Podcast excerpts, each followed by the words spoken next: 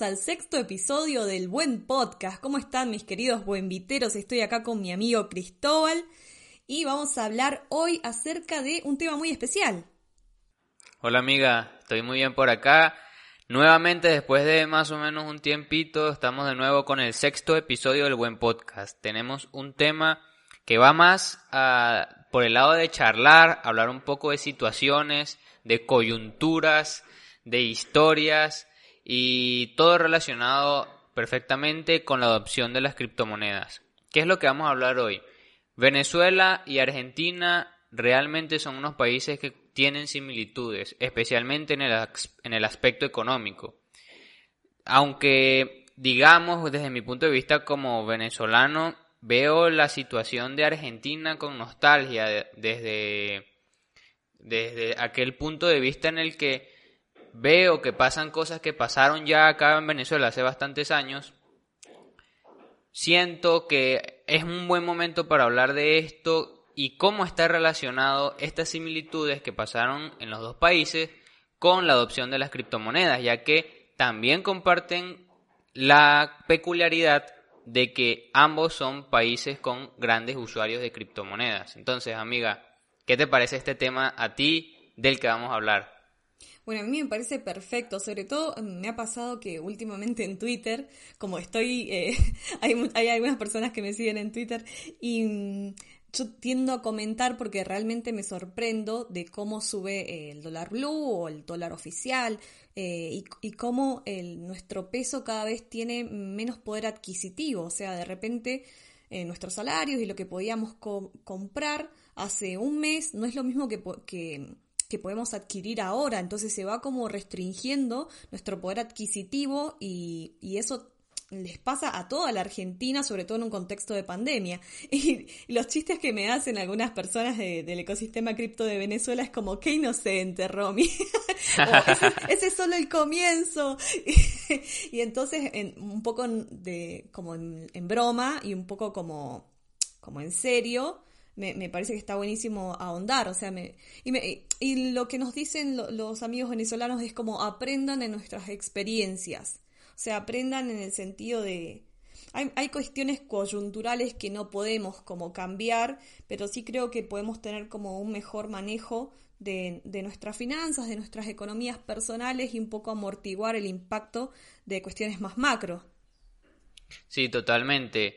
Y eso es un, un, algo muy importante lo que acabas de decir y es como de aprender de los errores de otro para no cometerlos también. Yo recuerdo mucho que cuando yo era niño era que la situación económica estaba como más, más fuerte, estaba en su clímax, por decirlo así.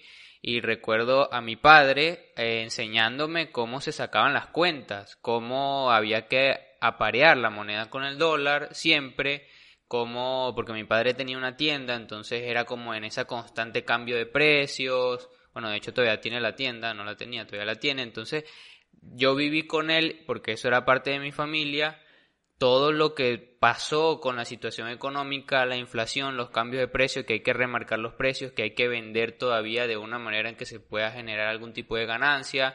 Y Aparte de eso, con las ganancias hay que salir a la calle a, sustentarse, a comprar el alimento, a pagar la renta, a todo lo que tiene que ver. Y veo que Argentina, justo en este momento, si no me equivoco, Romy, está pasando por este tipo de situaciones, ¿no?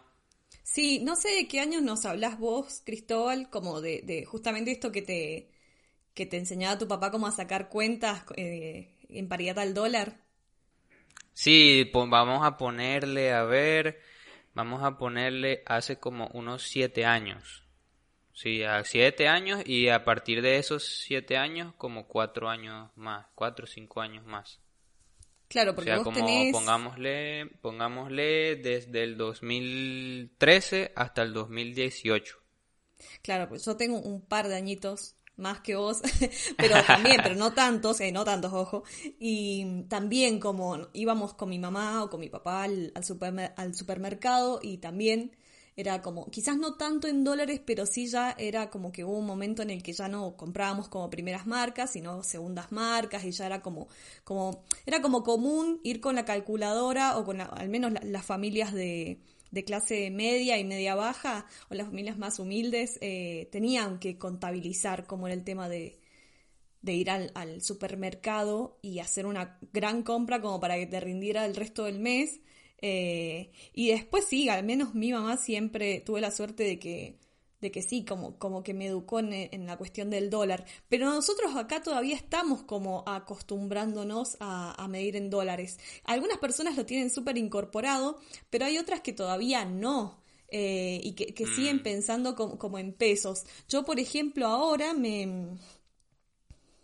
En el Día de la Madre pasado, eh, justo hice un par de compras y me pasó que vi los, los, precios muy desfasados y algunas cosas me parecieron muy caras y otras muy baratas, pero justamente porque se están reajustando eh, eh, los precios y, saqué la cuenta y todo eso no, no llega a los 10 dólares. Lo cual, si lo, lo contrastamos a, a precio internacional, es muy barato pero para alguien que está acá y que cobra en pesos, eh, es como caro. Sobre todo si tenés como un salario básico. Y ustedes, lo que te quería preguntar era como, ustedes ya están como dolarizados, ¿no? Como todo se piensa en función del dólar. Sí, totalmente todo, desde pagar la renta hasta comprar comida, carne, eh, pollo, los precios por kilo son en dólares. Y así sea producto nacional, no importado. Pero diste en un punto también otro punto muy importante y es esa desfase que hay entre los precios que se siente. Y recuerdo como anécdota que hace años también, hace exactamente, aquí sí te voy a decir con más exactitud, cinco años, mi padre estaba comprando un calentador de agua y lo vio en una tienda y resultó que valía como 12 mil bolívares, algo así en aquel entonces. Ya de hablar de tantos años atrás, cuánto valían 12 mil bolívares, no sé decir porque la inflación es de millones por ciento y no me da el cerebro para calcular tanto. Pero eh, recuerdo que sacábamos la cuenta y eso era absurdamente barato. O sea, era una cosa como comprarse una hamburguesa prácticamente, que valía el calentador de agua completo, a gas. O sea, una cosa absurdamente barata y desfasada de la economía internacional. Entonces, esto es un síntoma realmente que uno sienta que la producción nacional, sobre todo, está muy desfasada de la producción internacional, de los precios internacionales, pero no es exactamente que está barata, sino que hay un, una distorsión económica. ¿Qué pasa? Los productos que producen, valga la redundancia, en, en territorio nacional, pues me imagino que en Argentina también como fue acá, son a un dólar privilegiado, por decirlo así, a una cotización del dólar privilegiada. Por eso es que resultan más baratos. Mientras que la cotización en la que sacamos cuentas para el exterior es una cotización paralela que es más alta. Entonces ahí es donde está el desfase, que realmente yo no lo veo como un beneficio sino lo veo como, como una consecuencia grave, o sea, que hay esa distorsión, eso es una olla de presión que puede reventar tal como reventó acá. O sea, que ustedes también tienen como esta cuestión de un, dólar como paralelo. Había, había, había, o sea, la, la brecha entre el dólar oficial y el dólar paralelo antes era de hasta mil por ciento. Ahora es, es, igual porque se liberó, o sea, es como que eh, Argentina libera el cepo, pues que el dólar paralelo es el mismo que el oficial, el mismo de, todos. Claro. Y esto a mí me parece que, es importante, a ver, porque nosotros estamos hablando como precio de referencia al dólar. ¿Por qué? Porque es lo que tenemos más a mano en el terreno fiduciario. Pero creo que esto también se traslada a, por ejemplo, en Argentina tenemos, hemos tenido, creo que ahora también se mantiene, el Bitcoin más caro del mundo.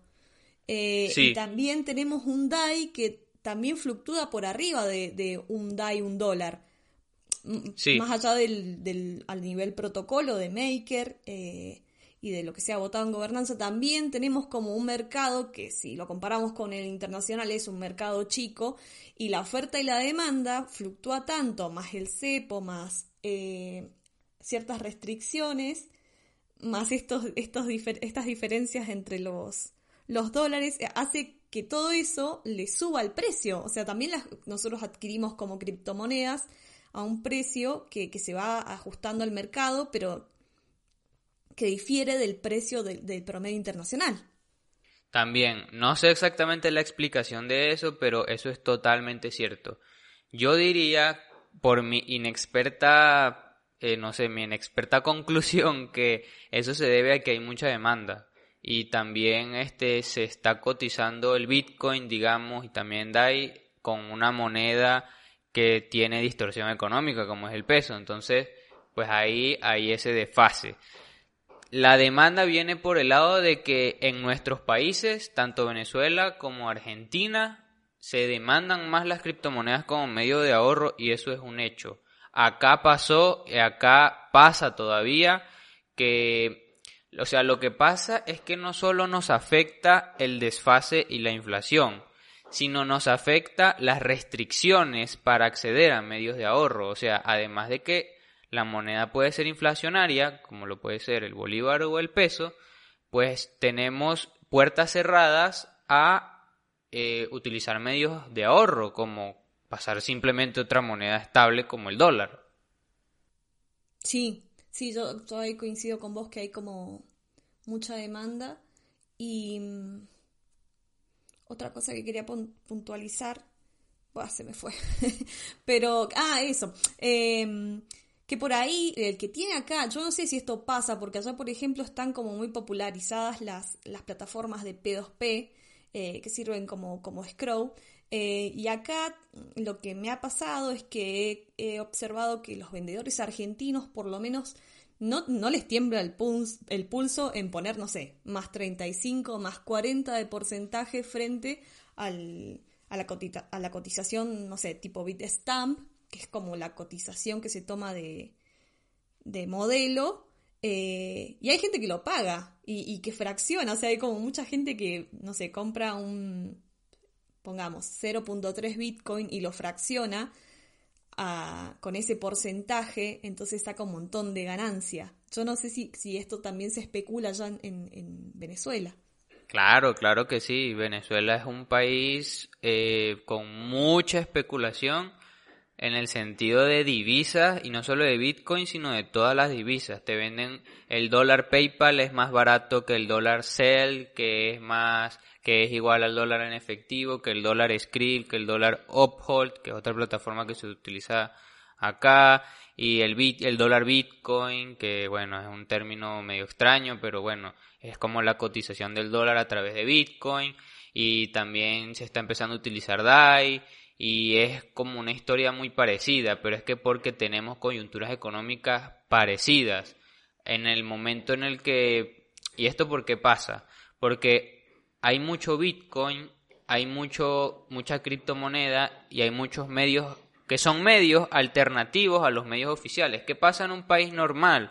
La persona recibe su dólar, un freelancer, un escritor, un programador, una persona que juega en internet, que hace streaming, no sé qué, youtuber, recibe su dinero en su cuenta bancaria del país que sea, porque el banco se lo cotiza a un precio normal que resulta una ganancia normal, pero en nuestros países no es así, ¿cierto?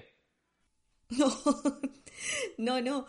De hecho, qué sé yo, creo que la otra vez como comentábamos que quien vive acá en estos países es como que recibe un curso de, finanzas acelerado en el día a día. Es así, es así total, totalmente. O sea, uno tiene que aprender a sacar cuentas, tiene que aprender de economía, tiene que aprender cuánto ha subido el dólar en porcentaje, cuánto se te puede devaluar si lo tienes, si tienes la moneda local y de tienes que sacar cuentas de que si el precio está hoy que ves en la calle puede ser barato o caro en tu moneda local, porque si hay una moneda inflacionaria también se pierde la percepción de si algo está barato o caro realmente. Sí, de hecho hace un, chico de un tuitero de Venezuela me, me, comentó y me dijo, comprar caro, eh, comprar barato es comprar ayer. En ese momento en el que el dólar acá en Argentina, el dólar blue tocó el los 156, 160 y hoy estamos a 20 de octubre y están 178, 180 las puntas. Eso es correcto. También pasó acá que si tú tenías, tú tenías bolívares y querías comprar algo, el momento más barato para comprar ese algo era hoy. O sea, era ya. Claro. Claro, bueno, y eso acá ahora está explotando y lo que está y también esta es la oportunidad y es justamente como el boca a boca que se está potenciando, decir, bueno, eh, tenemos esta opción, tenemos esta herramienta, esta alternativa que son las criptomonedas. ¿Cuándo se dio este boom en, Venezuela? Porque ahora lo estamos viviendo. De hecho, en el, en el Cryptoforum estuvimos con Javier Bastardo y me pareció, y bueno, y con Luciano también de, de Defilatam, y, y yo les hice la pregunta, ¿te acordás que, les pregunté, eh, estamos esperando la hiperbitcoinización y, y ellos coincidieron en que lo estamos viviendo?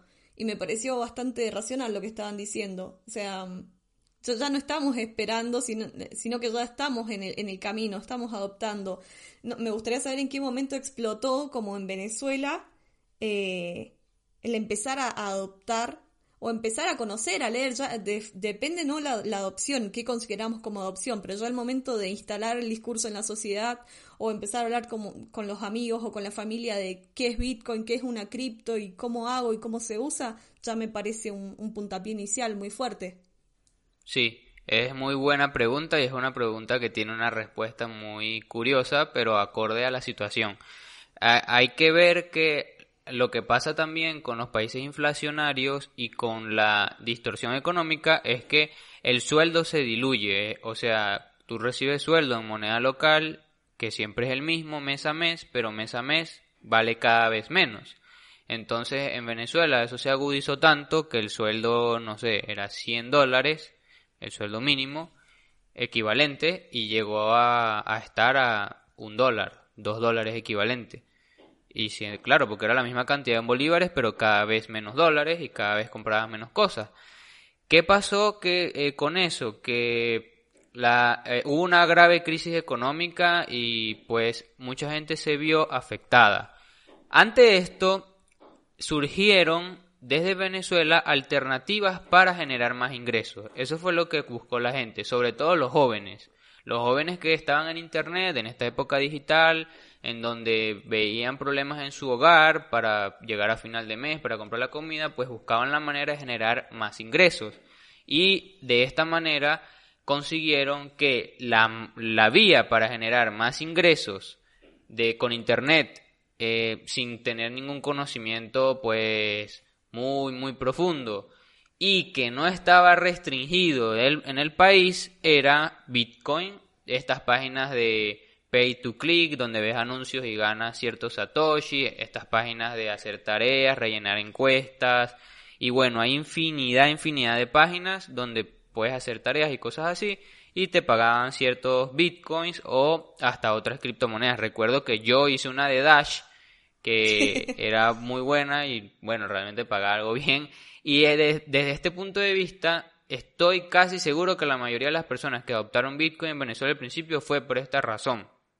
Y es por eso, buscar un ingreso extra del exterior, porque obviamente no en bolívares, y que permitiera eh, poder ingresarlos a pesar de las restricciones que tenía el país porque si tú recibías dólares de, de, algún lado, pues te lo iba a diluir el banco a, una cotización desfavorable. Si, y no, te, no podías salir a tener cuentas en el exterior. Hay gente que tiene cuentas en el exterior, pero no todo el mundo podía.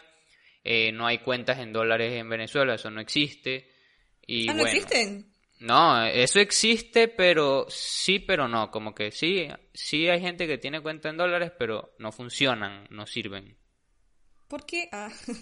ah. buena pregunta, no sé, la verdad, o sea, nunca se dio la, la infraestructura bancaria. De hecho, yo digo que Argentina es un país con una muy buena infraestructura bancaria y eso es una ventaja que podría ayudarlos mucho a no a no pues caer tan profundo como Venezuela en ese aspecto y es que eh, tiene infraestructura bancaria buena para hacer transferencias, para pagar por internet. Acá en eh, bueno en Venezuela tú no puedes pagar por internet con una tarjeta, eso no, existe. Eh, tiene infraestructura de pagos con QR. Estaba viendo una noticia que el BCR va a ingresar un QR para todos para interconectar todos los medios de pago. Y eso es una ventaja realmente que acá no tuvimos y que también nos llevó a usar métodos, métodos de pago alternativos como, como Bitcoin para recibir ingresos. Claro, por eso no es tan, o sea, nosotros medio como que lo agarramos como meme en, en los dominios de internet, cuando apareció este, no sé si viste ese, esa imagen del señor vendiendo como fruta y que decía se acepta en cripto, se acepta Bitcoin, se acepta Dash, eh, y no me acuerdo qué otra cripto. Entonces, claro, eh, en, ahora entiendo, la verdad que desconocía, ahora entiendo, ah, me siento un poco ignorante, pero bueno, esas son cosas que, vos vivís ahí porque vivís ahí eh, y, probablemente uno, uno que vive en, tal realidad tiene asimiladas ciertas cosas y que los, demás desconocen. O sea, por, esto, eh, por eso, a raíz de todas estas restricciones, como que cobrar en criptomonedas no suena tan marciano como, como acá, que recién ahora se está como empezando a popularizar. Claro, y en tal caso, Romy, ¿por qué crees tú que Argentina es, a ver si podemos conseguir alguna similitud también, ¿por qué crees que Argentina también es, un, lugar donde se ha dado una gran adopción cripto? ¿Por dónde saltó ese boom?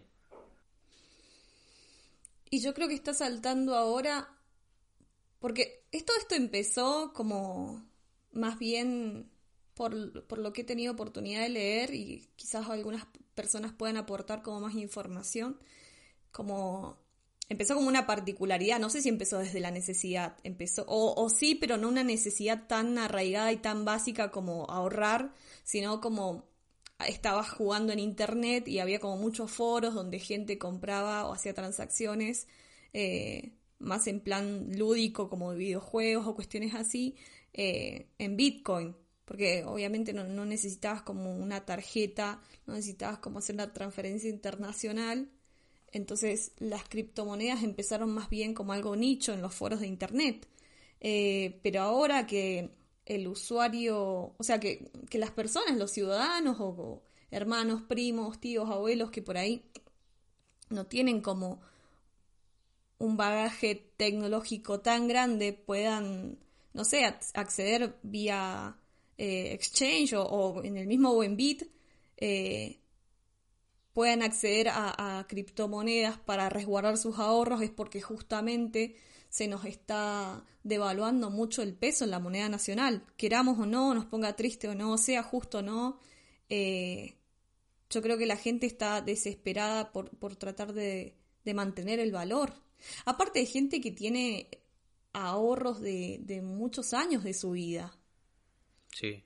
Y, y es triste perderlo. Entonces, justo un, chico comentaba en, comunidad que había convencido a su mamá de, de pasar sus ahorros que estaban en pesos a, a DAI, porque se va todos los, todos los años a, Córdoba y había convencido a su mamá de pasarlos a DAI, porque de última, si por todas estas restricciones de la pandemia no se podía ir, al menos no perdía plata, y esto es una realidad y es una realidad que, no puede negar nadie. Y si alguien me la niega, que venga de frente. Ah, creo que, bueno, la hice re larga, pero yo creo que la gente se está volcando a las criptos, o aunque sea un, porcentaje como pequeño dentro de toda la población argentina, ya empieza Yo creo que es grande. ¿Sí? Sí. Se están volcando porque necesitan al menos resguardarse. O sea, lo, que comentaba también Guillermo de DefiLab en el Cryptoforum, que mm, quizás el, uso que le dan las, eh, a las criptomonedas o a las herramientas DeFi en Europa es como para, como para saltar esta tasa negativa que se dan en, los, en las herramientas de finanzas eh, tradicionales o para maximizar sus ahorros y acá lo usamos como para no devaluarnos básicamente. Sí. Mm, yo creo que también eso es otro punto en donde Argentina, que lo vi en Argentina, como más eh, avanzado que Venezuela, es que en Argentina hay soluciones como Buenbit o como también muchas otras plataformas. En, en Venezuela nunca se tuvo una plataforma en donde tú poder acceder a criptomonedas de manera muy sencilla. La manera para acceder a ellas era eh, ganarlas por medio de internet. De hecho, muy pocas veces he comprado criptomonedas con, de dinero, con dinero fiat en mi vida desde que empecé en cripto. Ah, sí. Eh, siempre la mayoría también creo que coincide conmigo de venezolanos de, de que han sido ganadas. ya sea por minería, por hacer este tipo de trabajos o lo que sea. Y entonces, como no tuvimos esa solución, pues mm, que hubiese sido buenísimo, porque digo, o sea, en un país donde está, nos quieren acorralar a usar una moneda que se devalúa y no podemos acceder a otra moneda porque están las puertas cerradas, tener una solución que te diga, hey, yo te doy esta moneda como DAI, que es estable, tú la puedes comprar y la puedes guardar y va a valer siempre un DAI, un dólar, hubiese sido un boom también. La cosa explotó por otro lado, pero es una solución que realmente y también ahora es una es una es un hervidero Venezuela para eso, porque todavía el bolívar se evalúa mucho y pues comprar dólares pues se pueden comprar, pero tiene sus riesgos porque no hay bancos con dólares y solamente hay dólar en efectivo que tiene sus riesgos. Entonces, lo que tienes que hacer es que si quieres estar más seguro, pues compra cripto, compra DAI o otra stablecoin, la que yo prefiero es DAI y es una real, real, real solución que además de ahorrar podría hasta servir como medio de pago y de cobro. Qué bueno. Sí, ahí justamente creo que había hablado con uno de los chicos de DAI Venezuela, que vos los conocés, y mm, como justamente querían aprovechar esta, esta discusión, me comentaba Luis, que le mandamos un beso, em, sobre eh, iniciar la conversación e instalar el debate de la adopción de DAI, como así nosotros también estamos eh, fortaleciendo eso en Argentina, eh, porque es como que tienes ventaja frente al dólar. O sea, la gente obviamente que está súper más familiarizada con el dólar, porque siempre se lo vio como la, moneda fuerte. Pero también es como insertar el cambio de chip o, o potenciar, de decir, che, pero mira, tenés un montón de herramientas atrás de DAI. O sea. Sí. totalmente. Y, y no sé qué tan.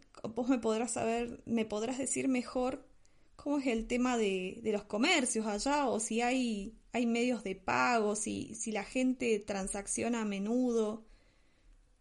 Nosotros acá, por ejemplo, estamos haciendo las, primeras armas, como dirían. Eh, es como que se va pasando el boca a boca de acá reciben Bitcoin, acá reciben, no sé, DAI, acá reciben criptomonedas y es como, wow, toda una novedad y, vas y probás con emoción y decís, ay, pagué con, con cripto. En, en Venezuela yo he pagado ciertas cosas con cripto, pero no es que eh, hay para elegir, pues, sino que son cosas muy puntuales, son sitios muy puntuales. Y la mayoría de los sitios que lo adoptan es porque tienen una salida fiat. O sea, la mayoría de sitios que aceptan cripto es porque tienen una salida fiat a dólares eh, fuera del país. Entonces, eso también es un tema. La gente quiere eh, aceptar cripto porque sabe que hay gente que tiene cripto, pero no lo aceptan eh, como digamos, incentivando la adopción, sino que la, aceptan porque tienen una salida fiat de una vez. Em, es normal el caso de pagos, mm, como te digo, eh, qué sé yo, en el pueblo donde yo vivía no había nadie que aceptara cripto, pero quizás en la capital sí había uno que otro que aceptara. Cuando yo fui a la universidad, en esa ciudad había eh, logré comprar que si hamburguesas, cosas básicas, tampoco que si en el mercado, qué sé yo, un auto, no sé qué, pero normal, digamos, se ve si se busca, más no si se camina y se y, ah, mira, me conseguí esto. Es algo que hay que construir, que hay que construir y totalmente eh, en estos países como el tuyo, como el mío, es donde se ve que es el mejor escenario para construirse, no porque la estemos pasando mal, sino porque la necesitamos en el sentido de que es un medio de pago estable, es un medio de pago seguro y en el que no dependemos de nadie. Claro, porque ese, ese es el análisis que uno hace. O sea, podemos. si hablamos de, de, las criptomonedas, de, sobre todo de las principales como Bitcoin, no sé, DAI, Ethereum, obviamente que tenés como un montón de razones a nivel tecnológico eh, y a nivel paradigma. Eh, con esto me refiero a todo lo de la descentralización, la inmutabilidad de blockchain, etc. Tenés un montón de razones como para eh, adoptarlas o como para por lo menos considerarlas en algún momento, no sé, comprar un, un puchito, como decimos acá, comprar o tirarle unas monedas y a ver qué pasa en el, en el, en el futuro. Pero a nivel práctico, me parece una, excelente eh, decisión resguardarte. El tema es cómo lo, comunicamos en términos simples. Eh, no, sé, allá en Venezuela a nivel como a nivel como educación, eh, es, no sé si ayudó o, o lo oscureció, ah, porque puede ser como positivo o negativo, el tema de el petro como criptomoneda. No sé si ayudó a, entender qué era Bitcoin o, o, no tuvo ningún impacto. No sé qué nos puedes contar de eso. Mm, el petro como criptomoneda, desde el punto de vista de si ayudó o, o no ayudó a, a aprender sobre Bitcoin, creo que sí ayudó. Porque al fin y al cabo es una criptomoneda y al anunciarla como una criptomoneda pues la gente le ganó interés. Y una persona que no sabía que era una criptomoneda al ver que el gobierno de ese país está sacando una criptomoneda pues de una u otra manera quiere interesarse y de alguna u otra manera indagará en el tema. Entonces creo que sí por ese lado sí ayudó a la educación. Este, a partir de, allí, la, lo que pasa es que, claro, ayuda a la, a la educación de cómo funciona una criptomoneda, pero es que es muy profundo el tema Bitcoin. El, eh, comprender Bitcoin es muy complejo. Imagínate comprender algo como Ethereum. Claro. Entonces, pero claro, como punto de partida sí, sí, sí, sí ayudó. ¿Vos considerás que, más allá que estamos como en el camino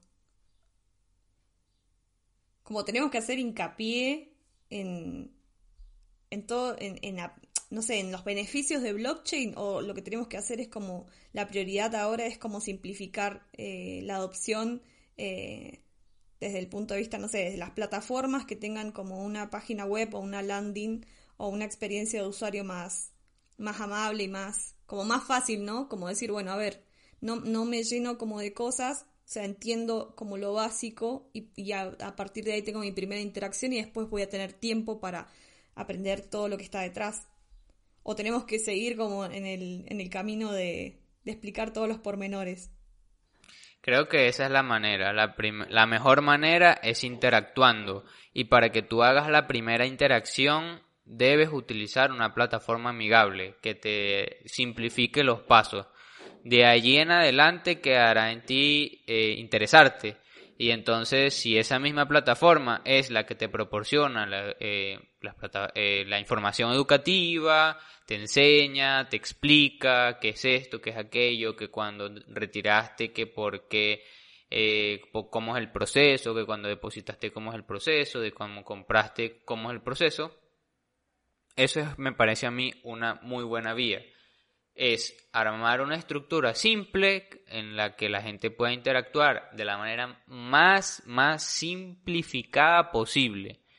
Y a partir de allí, educar para enseñarle, pues, qué es lo que hay detrás. Y de ahí las personas van a poder elegir entre un abanico de opciones cuáles son las opciones más avanzadas, como que sé yo, em, eh, te creaste tu primer Metamask. Eh, hay gente que de verdad no está interesada, Romy, o sea, hay, gente que está cero interesada y así. Tenemos que entender que no todo el mundo está interesado, Romy. No todo el mundo quiere aprender. Y eso está bien. Nosotros no venimos aquí a entrar por la fuerza a, a que debes aprenderlo porque sí, porque sí, porque sí. No, Aquí están las herramientas como este espacio eh, que nosotros hacemos y que cualquiera puede ver, escuchar por su propia decisión. Acá están las facilidades y las herramientas. Las personas deciden, pero tampoco podemos obligarlas. Yo creo que es un error obligar a que las personas y decirles que si no aprendes cripto te vas a quedar atrás. No. Que para mí cripto es el futuro y va a formar una parte importante en el futuro. Sí. Pero muchas otras cosas también van a ser el futuro. Que a mí me gustaría estar del lado de cripto. Sí, pero es porque es una decisión personal que a mí me funciona, que sé que le funciona a muchas personas más y, y, y que sé que suplen una necesidad que existe. Entonces, por ahí, creo que ese tipo de educación es muy buena. Si acá hay un dicho que no sé si es popular, como que dicen que la necesidad tiene cara de hereje, pero yo creo... Sí, aquí se dice... La no, no recuerdo, pero hay uno parecido. Bueno, si te acordás me interrumpís. Ah. creo que es la necesidad tiene cara de perro, sí, sí.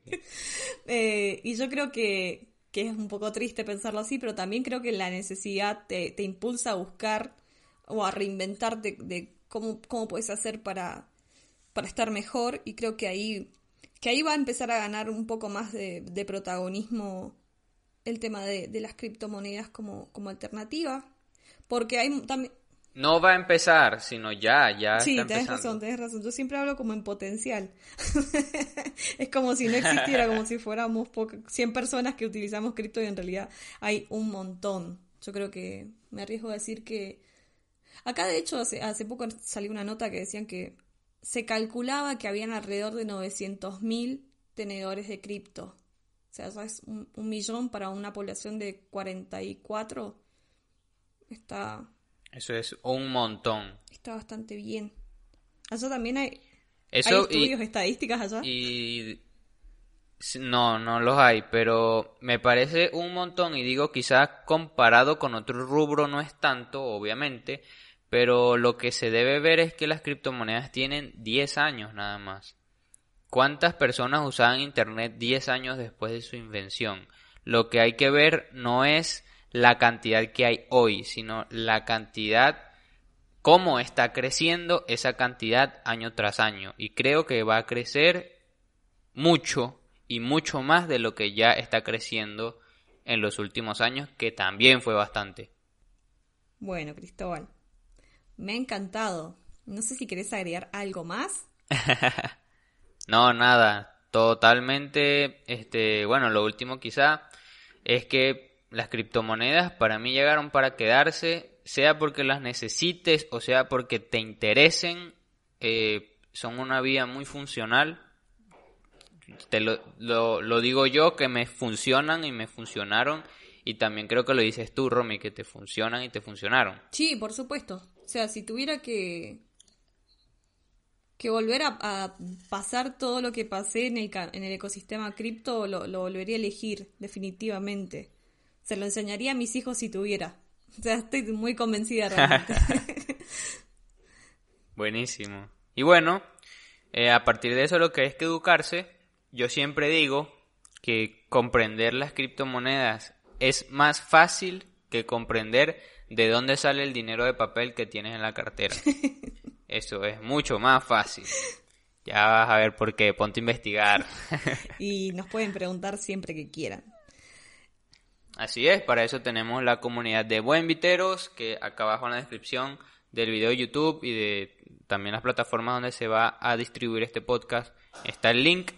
Recuerden que este es el sexto episodio, tenemos cinco episodios más donde tenemos un trayecto muy grande explicando sobre criptomonedas. También tenemos el Crypto Forum y vamos a tener muchas cosas más. Sí, si tienen una idea también nos pueden dejar en comentarios. Bueno, no la hacemos más larga. Eh, me ha encantado este podcast, realmente lo, estaba esperando mucho. Quería charlar y conocer eh, la realidad venezolana con respecto a las criptos. Así que te agradezco mucho, amigo. Gracias a los buenviteros. Eh, yo, por mi parte, me despido y nos encontramos en el próximo episodio.